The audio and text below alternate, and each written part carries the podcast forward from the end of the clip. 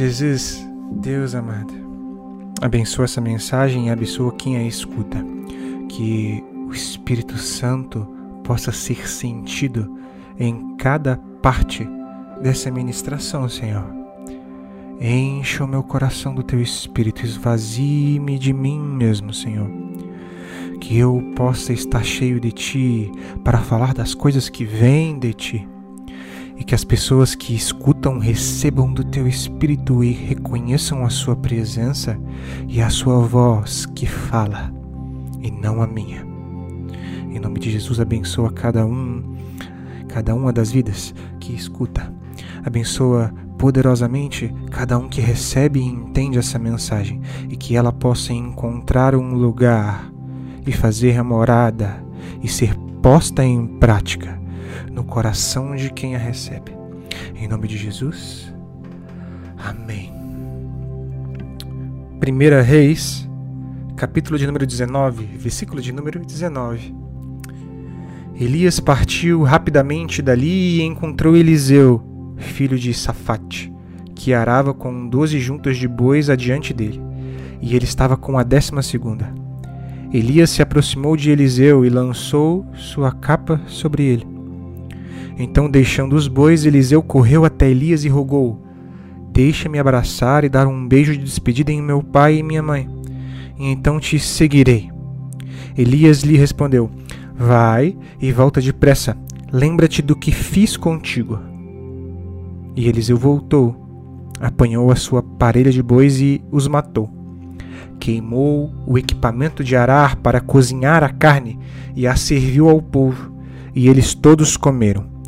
Depois partiu com Elias, tornando-se o seu assistente e aprendiz. Sabe o que é isso? Não tenha um plano B. É engraçado porque quando nós começamos a servir a Cristo, quando nós o recebemos, muitas coisas vão tentar nos desviar do caminho. Porque o caminho e a jornada são difíceis, sabe, irmão? Acontecem muitas coisas no percurso. Existem espinhos e farpas que nos machucam. Tem dias tão ruins que faz você pensar se realmente vale a pena permanecer. E a gente já falou sobre permanência aqui nesse canal do Telegram. Mas a questão aqui é o plano B. Sabe por quê? Nós, sempre que entramos em algo, nós costumamos ter um plano B. Caso dê errado, eu volto para casa. Caso dê errado, eu volto a ser quem eu era. E deixa eu confessar uma coisa para vocês, irmãos. Durante os últimos dias, as coisas que têm me acontecido me fizeram pensar muito em abandonar tudo isso e voltar a ser quem eu era. Porque quando eu era quem eu era, eu não tinha ninguém me acusando, eu não tinha aflições, eu não tinha vontade de desistir, eu não tinha esses pensamentos contínuos a respeito de que eu estou mesmo fazendo o que é certo, será que vale a pena? Não tinha. Era uma paz. O mal deixa você pensar que está tudo em paz, para que você tente voltar para Ele. Sabe, a gente pensa que quando aceitamos a Jesus e cremos na ressurreição e que Ele vive, as coisas vão ser fáceis. E elas não são, elas passam a ser complexas, porque no mundo tereis aflições. Porém, a nossa vantagem é que temos aquele que venceu o mundo conosco. Essa é a vantagem. Sabe o que Eliseu estava fazendo aqui? Era mostrando para todo mundo. Ele estava colocando uma prova simbólica e viva de que eu não voltarei a cuidar de bois novamente. O que ele fez foi pegar todo o seu aparelho que cuidava de bois, toda a sua aparelhagem, e usou como fogueira para queimar cada um dos bois. E a palavra diz que Eliseu deu de comer para todo o povo. Isso foi um simbolismo muito grande ele mostrou publicamente: Eu não tenho mais como voltar para cá. Todos os bois estão mortos, os aparelhos que eu usava para trabalhar estão queimados. Eu não volto atrás. Isso significa compromisso. Compromisso. Eu não voltarei atrás, porque levo as coisas do reino a sério. Compromisso. Tá na hora, irmãos, de nós queimarmos o passado de nós queimarmos o ponto de partida que nós começamos a fazer tudo errado. Está na hora de queimarmos o plano B. Porque nós recomeçamos, porque nós caminhamos com Cristo e isso exige comprometimento. Sabe, o mal vai o tempo todo tentar te mostrar que o seu plano B é muito mais confortável e é por isso que Eliseu fez o que fez. Então tá na hora de queimar e mostrar para todo mundo: não tem mais volta. Eu não voltarei atrás. Eliseu entendia uma coisa: se Deus me chamou para ser aprendiz de um profeta, eu serei um aprendiz de profeta. Sabe um outro mal terrível que temos? Nós tentamos mudar o tempo todo por não nos sentirmos confortável. Ah, quando começa um desconforto, quando começa alguma coisa ruim sair do lugar, nós tentamos mudar e ser coisas diferentes e não o que Deus quer que nós sejamos.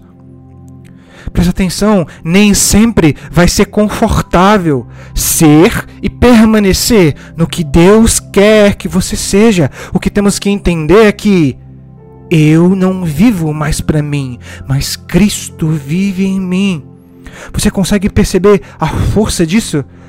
Se Deus quer que eu pregue, se Deus quer que eu use o meu testemunho, se Deus quer que eu vá e ganhe vidas, se Deus tem um objetivo claro para mim, independente das dificuldades, eu não tenho um plano B. Eu queimei todo o passado e todas as coisas que me aconteceram. Hoje eu só tenho o plano A, o plano da salvação o plano do reino, o plano do sangue de Jesus derramado na cruz por mim. Você nunca vai ver, meus queridos, uma goiabeira tentando ser uma laranjeira. A goiabeira pode ter seus galhos cortados. A goiabeira pode ser derrubada, mas ela irá permanecer sendo uma goiabeira e ela nascerá de novo, e ela dará frutos, e os frutos serão goiabas. Nosso problema é que nós achamos que ser goiabeira é difícil, e aí nós tentamos ser uma laranjeira. E aí depois nós tentamos ser uma árvore que dá manga, um pé de manga, um pé de jabuticaba, um pé disso, um pé daquilo. E aí nós vamos no plano B, C, D, E, F, G, H. Mas Deus te plantou para ser o que Deus quer que você seja. Não tenha um plano B. Queime e jogue fora todas as outras coisas e permaneça no propósito. No empreendedorismo nós temos uma máxima: só não consegue quem desiste. Só não consegue quem não permanece. Porque é difícil, é difícil. Dói, dói bastante. As pessoas vão te acusar o tempo todo mas existe um que está conosco, que não nos acusa, mas nos conforta, que nos dá a palavra certa, que nos permite passar por certas situações, para que nós aprendamos a permanecer e perseverar. Tenha compromisso. Eliseu foi um dos maiores profetas bíblicos da história. Eliseu nunca titubeou a respeito de quem Deus o chamou para ser. Se Deus te chamou para pregar, irmão, pregue. Se Deus te chamou para orar, ore. Se Deus te chamou para tocar na vida das pessoas, toque. Mas não desista não vá para a direita e nem para a esquerda, não vá para o plano B nem para o plano C. Se Deus te chamou para ser um empresário, seja um empresário. Se Deus te chamou para ser um médico, seja um médico, mas não fique trocando de propósito. não tenha plano B nem C. Quem permanece alcança. Quem permanece alcança. Quem persevera apesar das dificuldades alcança. Entenda que ter compromisso com as coisas do reino forma em nós um caráter que tem compromisso com todas as outras coisas que Deus coloca nas nossas vidas. Então comece tendo compromisso no seu trabalho, na sua vida, no seu relacionamento, nas coisas que você faz. Comece a ter compromisso em cada pequena parte da sua vida e principalmente com as coisas do reino. Tenha os valores moldados em Jesus. Então, Senhor Jesus, meu Pai amado, nos ensina a perseverar e ter compromisso com aquilo que o Senhor tem colocado nos nossos corações. Não nos deixe enganar pelo silêncio porque nós entendemos que muitas vezes o seu silêncio é a nossa falta de procura, nossa falta de busca por relacionamento. Pai, cria em nós um coração capaz de te amar em verdade, um coração que tem compromisso em amar a ti e em a ti somente. Tira de nós a vontade de obter ganhos e riquezas apenas para nós mesmos e coloque um coração humilde que busca te servir acima de todas as coisas, Pai.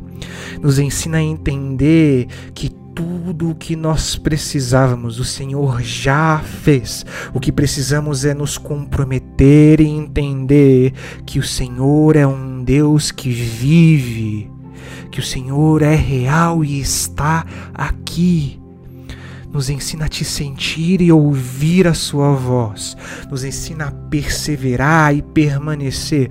Pai, eu entendo que muitas pessoas que escutam essa mensagem estão machucadas, estão vendo dificuldades e não têm mais para onde correr, não conseguem ver mais uma solução e estão sufocadas, Pai que o seu Espírito Santo e o seu amor possa adentrar no coração dessas pessoas e que elas possam encontrar o conforto que eu encontrei em ti, que elas possam encontrar em ti, Pai, a verdadeira felicidade e todos os motivos para continuar.